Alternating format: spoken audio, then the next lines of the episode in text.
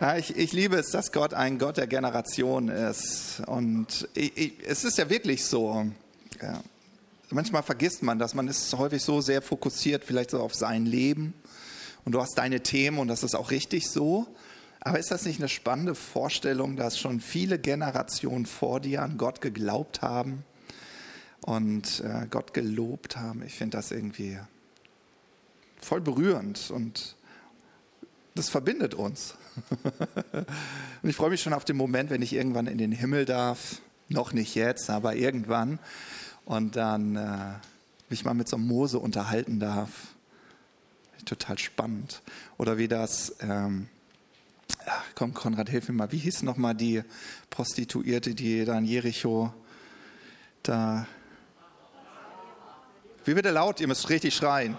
Rahab, genau, danke, genau, der Name fiel mir gerade nicht ein wie das wohl so gewesen sein muss, diese israelitischen Spione da unterm Bett zu verstecken, dann auf dem Dach und dann da die Mauer runterzulassen. Irgendwie, wow, irgendwie cool. Ja, wir starten heute in unsere neue Predigtreihe Family Life. Und wir werden ganz sicher in dieser Predigtreihe, die wird über sechs Wochen gehen, äh, verschiedene Aspekte betrachten. Auf jeden Fall. Und wie das immer so ist, ich will gar nicht zu viel vorwegnehmen. Ich könnte jetzt über alles sprechen, das will ich gar nicht. Ich versuche mich heute so richtig zu fokussieren. Äh, ich glaube, das wird richtig spannend und bereichernd für uns als Gemeindefamilie. Ähm, aber ich möchte heute über Wertschätzung sprechen.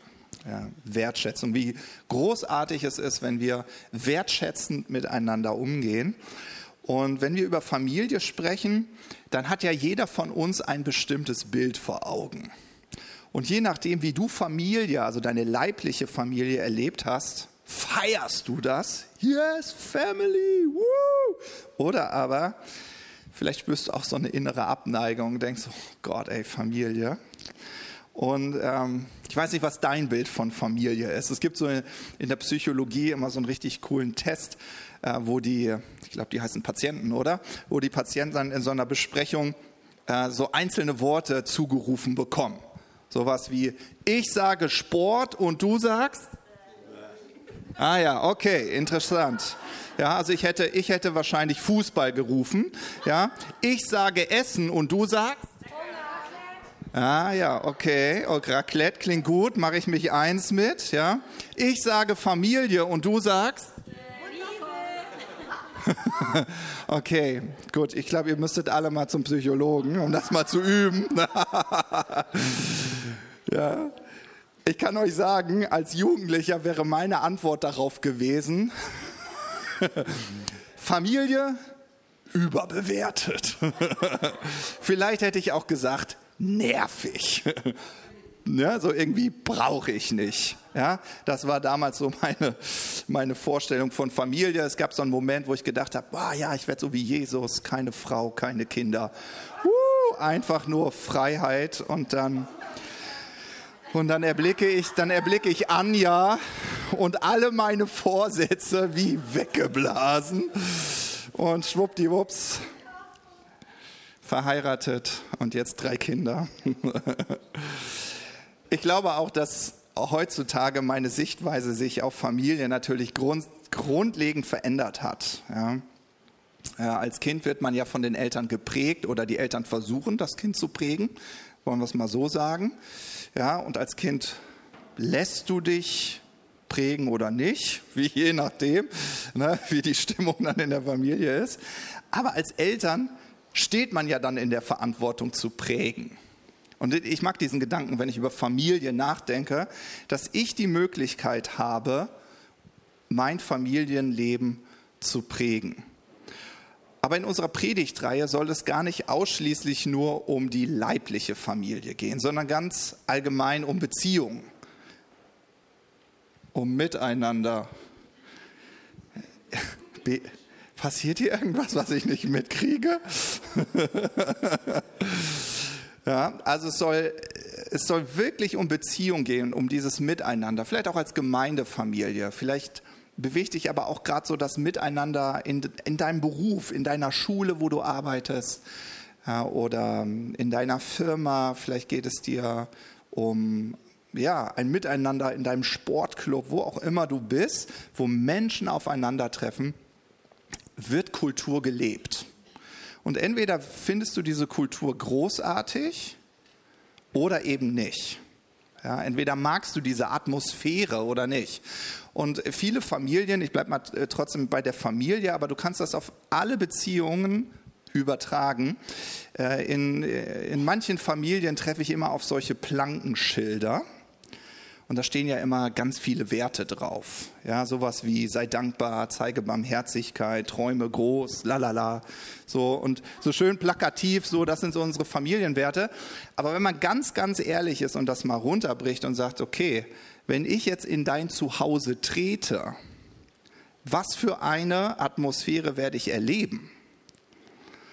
Ja, wird das eine Atmosphäre sein, wo ich denke, oh ja, ich wäre auch gern Teil deiner Familie? Oder ist das so eine Atmosphäre, wo ich denke, ja, war nett, dich zu besuchen. Wo ist die Tür nochmal? Und ich will schnell weg. Ja? So. Und dann sehe ich, ist das nur plakativ? Hängt das da, weil es irgendwie schön ist äh, und irgendwie dein Haus schön schmückt? Oder sind es wirkliche Werte, die du auch lebst? Und woran ich das so ein bisschen, äh, womit ich das so ein bisschen vergleichen möchte, ist wirklich mit Atmosphäre. Also man spricht immer viel über Werte und eine Kultur, aber lass uns mal bei dem Begriff Atmosphäre bleiben, weil das kann man spüren, oder? Kennt ihr das? Du kommst in so einen Raum und du merkst, es ist total angespannt, die Atmosphäre. Und dann bist du entweder so ein Macher und denkst so, okay, ich sorg mal hier für richtig gute Stimmung.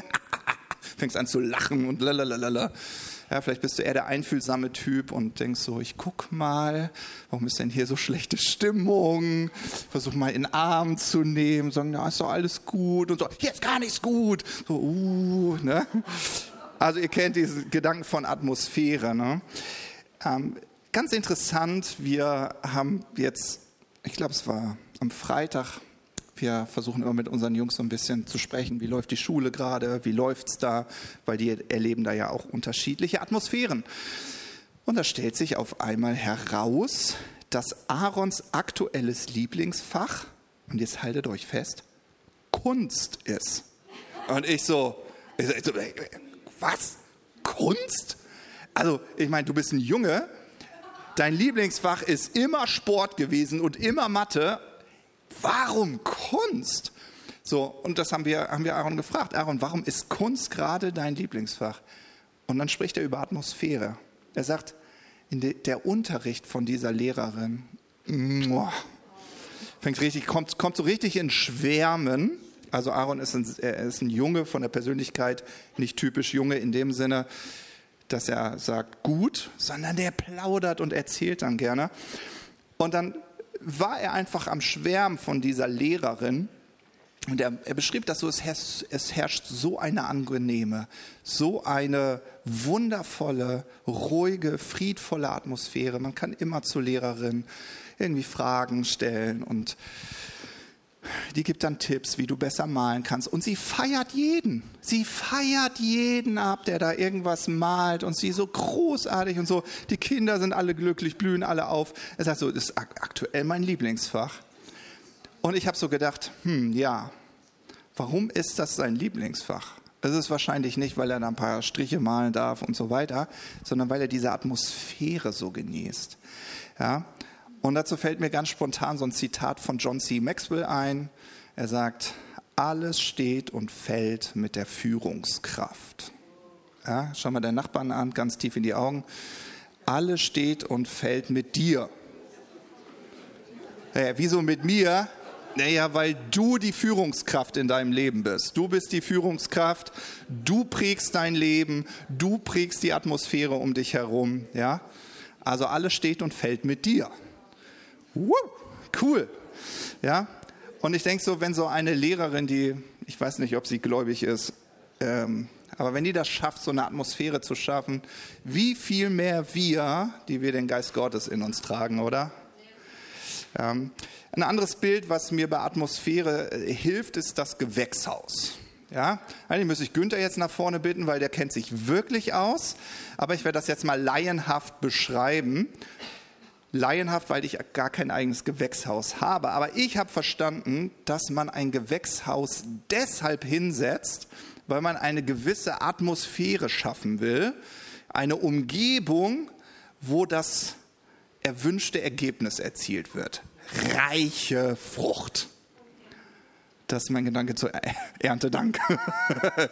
Reiche Frucht. Ja? Du willst schöne, saftige Tomaten, nicht von irgendwelchen Käfern zerfressen. Nein, du willst, dass das wächst und gedeiht. Also baust du ein Gewächshaus. Also das heißt, das Gewächshaus ist wie so ein Baustein, das dir hilft, die Atmosphäre zu schaffen, die du willst.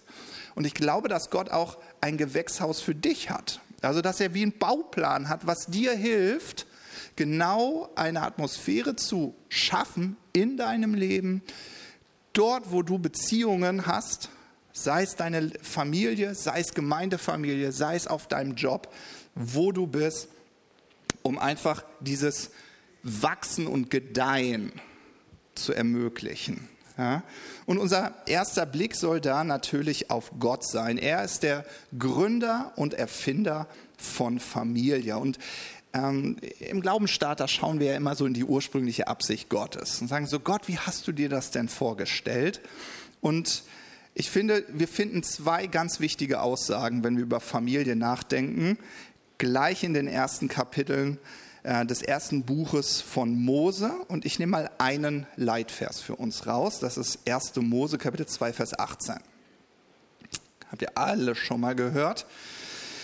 Da heißt es, Gott der Herr sagte, es ist nicht gut, dass der Mensch allein ist.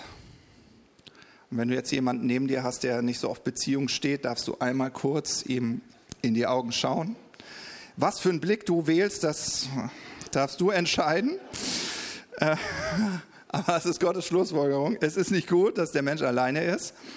Und dann sagt er, ich will ihm jemanden zur Seite stellen, der zu ihm passt. Ja? Und die erste Aussage, ja, der, das erste Schlüsselwort ist, ich bin für Beziehung geschaffen. Ja? Es ist nicht gut, dass der Mensch allein ist. Das kann nur bedeuten, ich bin für Beziehung geschaffen. Das ist, was Gott über dich schlussfolgert. Du bist für Beziehung geschaffen. Und als junger Mensch musste ich das hören, weil ich von meinem Typ her immer gesagt habe, ach, ich brauche keine anderen Menschen nervig, anstrengend. Bäh. Ja? Aber wenn du Gott fragen würdest, was war dein Traum, als du diese Welt geschaffen hast, dann hätte er gesagt, Beziehung, Gemeinschaft. Aha, interessant. Ja? Und dann die zweite Aussage, die wir hier finden, äh, lesen wir, dass er sagt, ich will ihm jemanden zur Seite stellen, der zu ihm passt. Und darin steckt doch, dass Gott Familie dann auch gegründet hat, eingesetzt hat. Also er sagt nicht nur, hm, es wäre gut, ja, wenn der Mensch nicht allein ist. Nein, er sagt ja, ich schaffe, ich gründe die Familie. Und das Spannende ist doch, das war alles vor dem Sündenfall. Ja? In anderen Worten, glaube ich, wenn Gott über Familie nachdenkt, in Gottes Augen ist Familie etwas richtig Schönes ich möchte sogar sagen, etwas Heiliges. Das ist ihm so heilig, dass er das irgendwie beschützt wissen will. Und deshalb schafft er einen schönen Garten. Und da setzt er sie rein. Pure Harmonie. Ich frage mich immer, ob Adam und Eva sich irgendwie angezickt haben. Darüber machen ja ganz viele Komiker immer ganz viel Witze. Frauen sind ganz anders, Männer sind ganz anders und oh Gott, oh Gott, oh Gott. Ne? Und dann lachen wir alle mit. Manchmal finden wir es gar nicht lustig, aber man lacht halt mit. So, aber wenn du Gott jetzt fragen würdest, Gott, was war denn deine Perspektive? Dann glaube ich, sagt er, oh, das ist so was Schönes, so was Wunderbares. Beziehung, Familie, Gemeinschaft. Nun, ich weiß nicht, wie du Familie aktuell erlebst, wie du Beziehungen erlebst. Kannst dich selbst fragen, ist es etwas Schönes? Kann ich es richtig genießen und feiern? Aber Gott hat auf jeden Fall sich vorgestellt, dass es richtig schön ist. Und was ich total spannend finde, und das ist für mich so ein bisschen Modell, auch für mich, wie ich Familie lebe, dass ich immer denke, okay, warte mal, wo habe ich ein Modell, wo ich das lernen kann, sehen kann? Und ich finde diese Wertschätzung zwischen dieser Dreifaltigkeit, also zwischen Gott Vater, dem Sohn, nämlich Jesus, und dem Heiligen Geist, finde ich irgendwie phänomenal. Und man muss ganz ehrlich, das ist auch so, in der Bibel ein bisschen zu, zwischen den Zeilen lesen, um das irgendwie so zu entdecken. Aber wenn du ein bisschen bibelfest bist, dann werden jetzt die Stories, die ich jetzt kurz erzähle, machen bei dir sofort Klick, sagst, kenne ich, kenne ich, kenne ich. Ähm, genau, denn in den Evangelien lesen wir einige Aussagen von Jesus in Bezug auf diese gegenseitige Wertschätzung, ja, die dort herrscht. Ähm, beispielsweise erklärt Jesus im fünften Kapitel des Johannesevangeliums, dass er nicht nach seinem eigenen Willen lebt. Dann denkst du, ja, okay, ja, kann ja jeder für sich entscheiden. Gut, wenn du denkst, okay, du bist so ein Papasohn und bist ein Papasohn, keine Ahnung. ne, denkst du, aber was war Jesu Herzensmotiv? Sein Herzensmotiv war, er wollte, dass sein Vater alle Ehre bekommt. Und deswegen hat er entschieden und sagt so, frage ich nach dem Willen Gottes. Ich achte, ich ehre meinen Vater so sehr, ich weiß um sein Herz, ich weiß um, um, um seine Liebe für mich. Oh, ich will einfach nach seinem Willen leben. Also es war nicht so, ja, müsste man, sondern er sagt so, will ich. Einfach so eine Wertschätzung dem Vater gegenüber. Dann ähm, lesen wir ein bisschen weiter in Kapitel 16. Da spricht Jesus über den Geist Gottes. Und dann sagt er sowas wie, der Geist Gottes wird nicht aus sich selbst reden. Er wird nur das sprechen, was er vorher gehört hat. Davon wird er nehmen geben. Ich sage auch so, hm, ja, okay, Jesus, was willst du mir damit sagen? Aber auch wieder so diese Ehre, diese Wertschätzung, ja, so auch von dem Geist Gottes Jesus gegenüber und dem Vater gegenüber, so, oh, ich, ich ehre, ich wertschätze, was wir miteinander beschlossen haben, was wir besprochen haben. Ich schieße da nicht einfach quer, sondern einfach so diese, diese Wertschätzung, diese Ehre. Und an einer anderen Stelle geht Jesus so weit, dass er sagt, dir wird jede Sünde vergeben, aber wehe, du lässt das gegen den Heiligen Geist. Ich will jetzt nicht darauf eingehen, was das bedeuten kann, aber allein dieses Auftreten von Jesus drückt doch aus, boah, ich wertschätze das Wirken von dem Heiligen Geist richtig doll. Alles vergebe ich dir, aber das nicht. Klingt fast wie so eine italienische Mafia, die so zusammenhält. So und denkst so, wow, was für eine Wertschätzung, was ja für ein Miteinander, was für eine Einheit, die sie gemeinsam bilden. Und ähm, ganz einfach runtergebrochen, ja, was ist Wertschätzen? In dem Wort wertschätzen stecken zwei Worte. Wert und schätzen. Wow, Matthias. Das? Wow. In anderen Worten, Wertschätzung ist, ich weiß deinen Wert zu schätzen. Okay, nochmal. Was ist Wertschätzung? Wertschätzung ist, wenn ich deinen Wert zu schätzen weiß. Also wenn du mir wichtig bist, wenn du mir kostbar bist, wenn ich deinen Wert zu schätzen weiß, dann werde ich automatisch Wertschätzung zum Ausdruck bringen. Fange ich an, von dir zu schwärmen, fange ich an, dich zu loben, je nachdem, wie extrovertiert du bist, jubelst du vielleicht auch, ja? Nun, welchen Wert misst Gott dir bei? Und da hilft uns ja auch wieder dieser Blick in diese ursprüngliche Absicht Gottes. Ja, als Gott dich geschaffen hat, dann guckt er voller Stolz und sagt, sehr gut.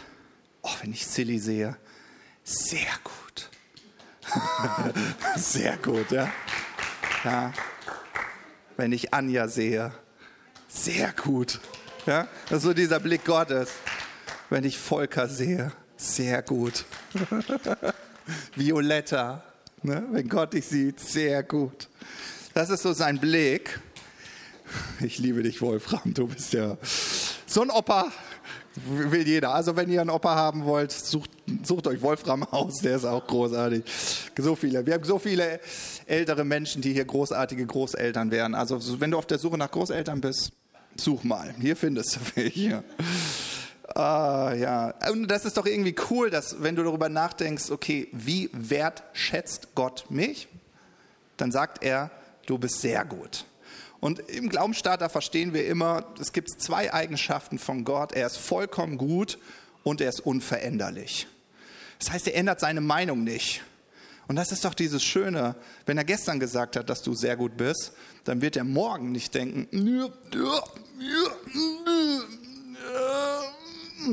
nein, er sagt wieder sehr gut. Ja? Er weiß deinen Wert zu schätzen und das ist unabhängig von deinem Verhalten. Und ich finde, mein Real Life, ja, wenn du so zwei pubertierende Jungs zu Hause hast, wo du das Gefühl hast, du musst dreimal sagen, stell dein Fahrrad endlich in den Schuppen, ja, weiß ich, weiß ich trotzdem den Wert zu schätzen, auch wenn ich das Verhalten vielleicht nicht immer gut heiße. Ja?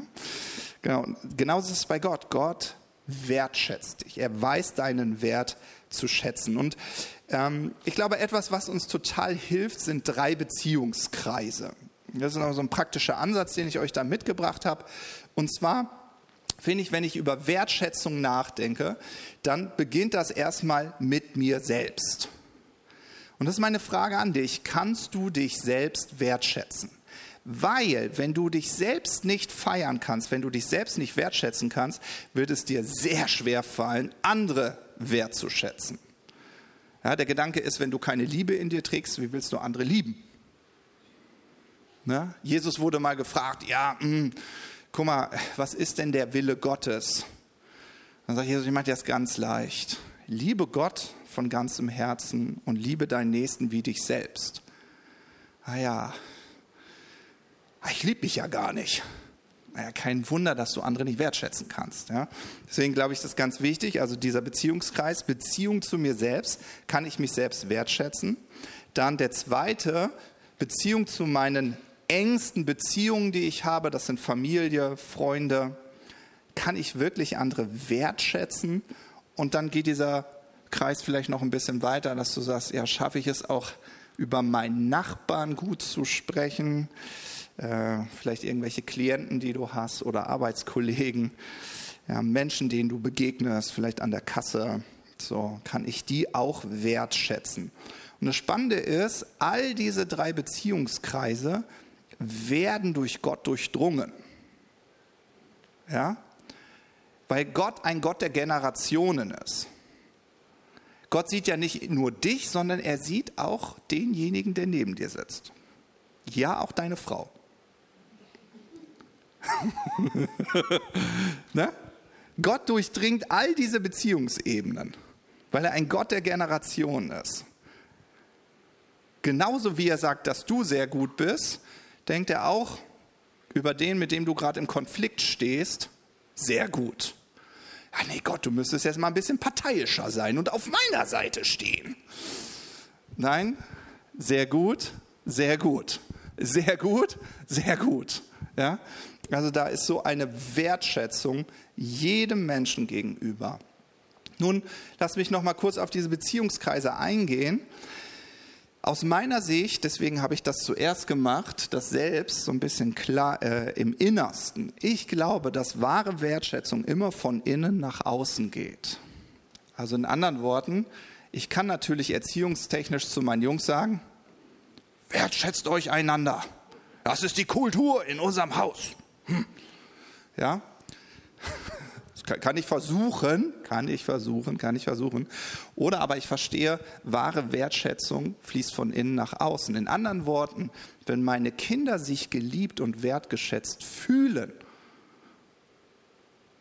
dann fällt es ihnen so leicht, andere zu wertschätzen und zu lieben.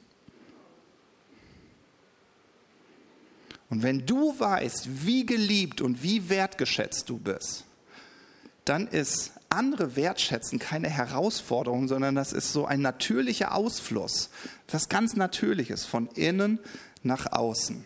Nun, deswegen glaube ich, und ist uns das ja auch als Gemeindefamilie so wichtig, dass wir immer sagen, wir wollen auf Jesus schauen. Ja, warum auf Jesus? Ja, weil Jesus auf dich schaut. Ja, und Jesus dich sieht. Und wenn du Jesus fragst, Jesus, wie siehst du mich? Dann siehst du erstmal in das breiteste Grinsen ever, ja, so rein und denkst so, hä? So sehe ich mich aber nicht. Und er denkt so, oh, du bist so klasse. Und ich so, oh, wenn du wüsstest, wie ich mit meinen Kindern gestern umgegangen bin. Und du merkst, du merkst so einfach so diese Liebe, diese Wertschätzung. Und etwas, ein Vers, der ich finde, das so ganz stark zum Ausdruck bringt, ist Zephania Kapitel 3, Vers 17. Das ist so ein Vers aus dem Alten Testament. Und da heißt es, der Herr euer Gott ist in eurer Mitte. Und was für ein starker Retter ist er. Von ganzem Herzen freut er sich über euch. Weil er euch liebt, redet er nicht länger über eure Schuld. Oh, danke, Jesus. Danke, Jesus, dass du nicht über meine Schuld sprichst. Ja? Nee, ich wertschätze dich, sagt er. Er sagt, ja, er jubelt, wenn er an dich denkt. Und das Spannende ist, wenn man so in, dieses, in diesen hebräischen Urtext hineinschaut, dann heißt es, er tanzt über dir mit lautem Jubelgeschrei.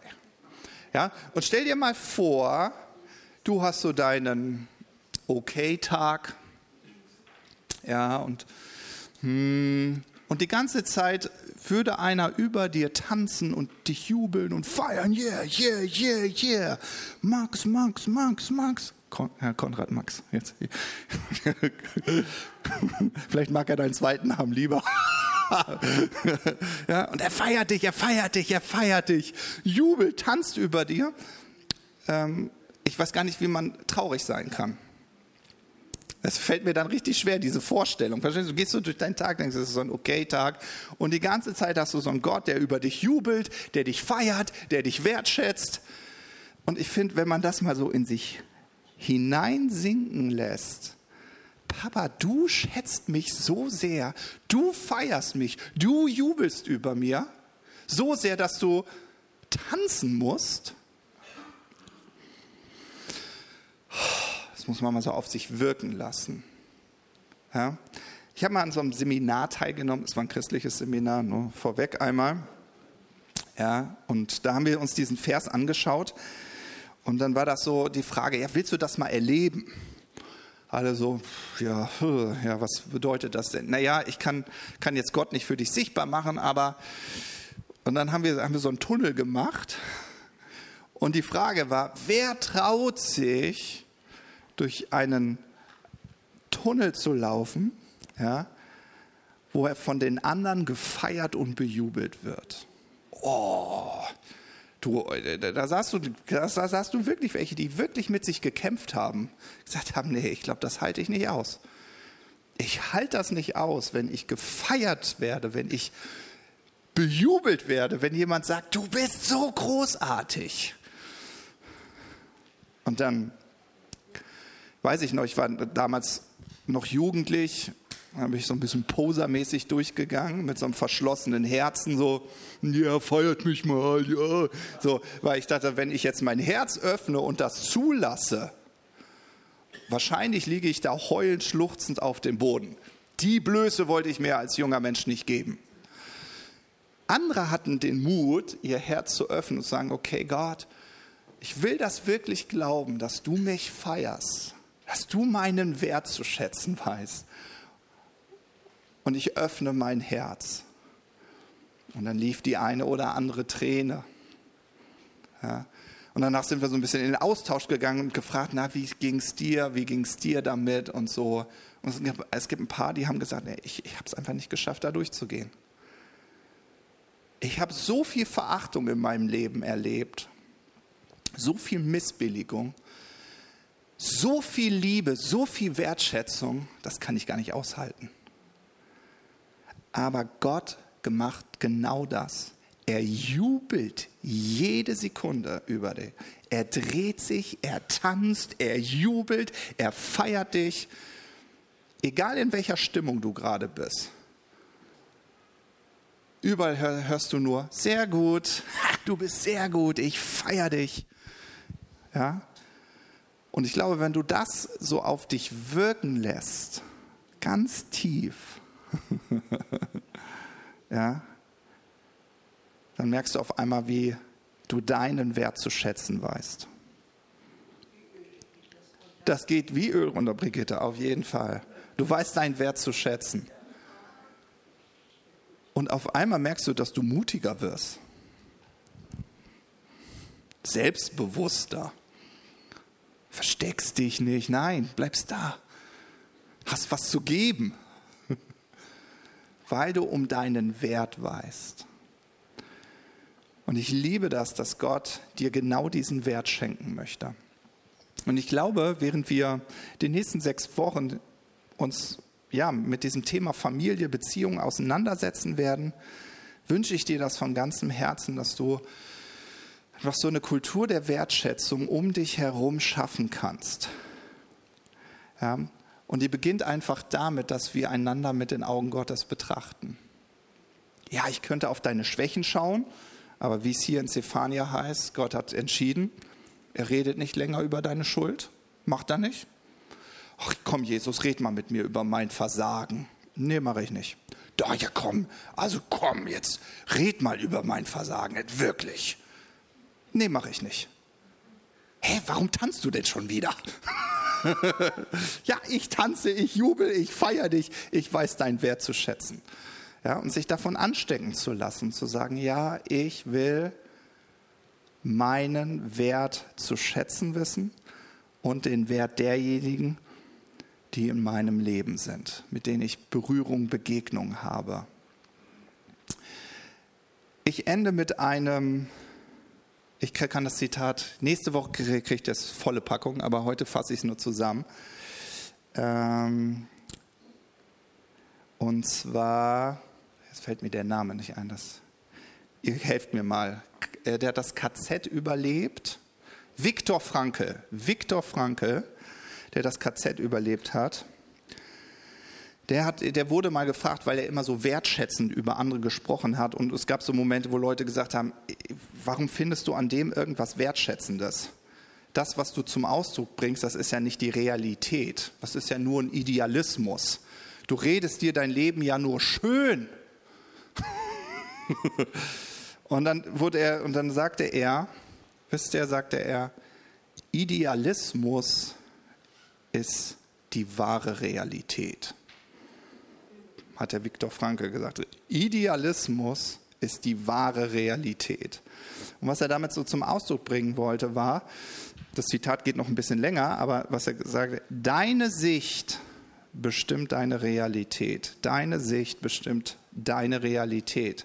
Das heißt, egal, wo du gerade herausgefordert bist, wo du am liebsten meckern würdest, stänkern und so weiter, und du merkst schon, die Atmosphäre fängt an zu stinken, keiner will bei dir sein, weil nur Gemecker ist, dann lege ich dir das Zitat von Viktor Frankl ans Herz, leb ein bisschen mehr Idealismus, denn das ist die wahre Realität. Indem du anfängst, auf das Gute zu schauen und sagst, Gott, schenk mir doch mal deine Sicht für den Menschen, der bei mir ist. Vielleicht für meinen Chef, vielleicht für meine Kids.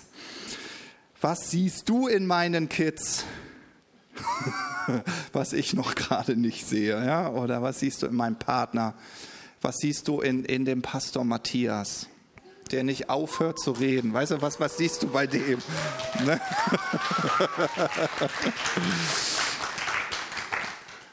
Und ich glaube, und es ist wirklich so, wenn du mehr Himmel haben willst, ist das der beste Weg und ganz einfach.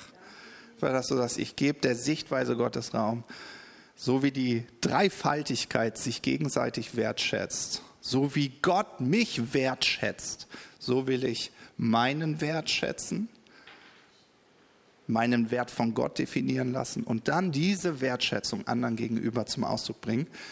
Und schwuppdiwupp hast du ein schönes Gewächshaus geschaffen und du darfst dich an ganz saftigen, leckeren Früchten erfreuen und nicht nur an Erntedank. Amen.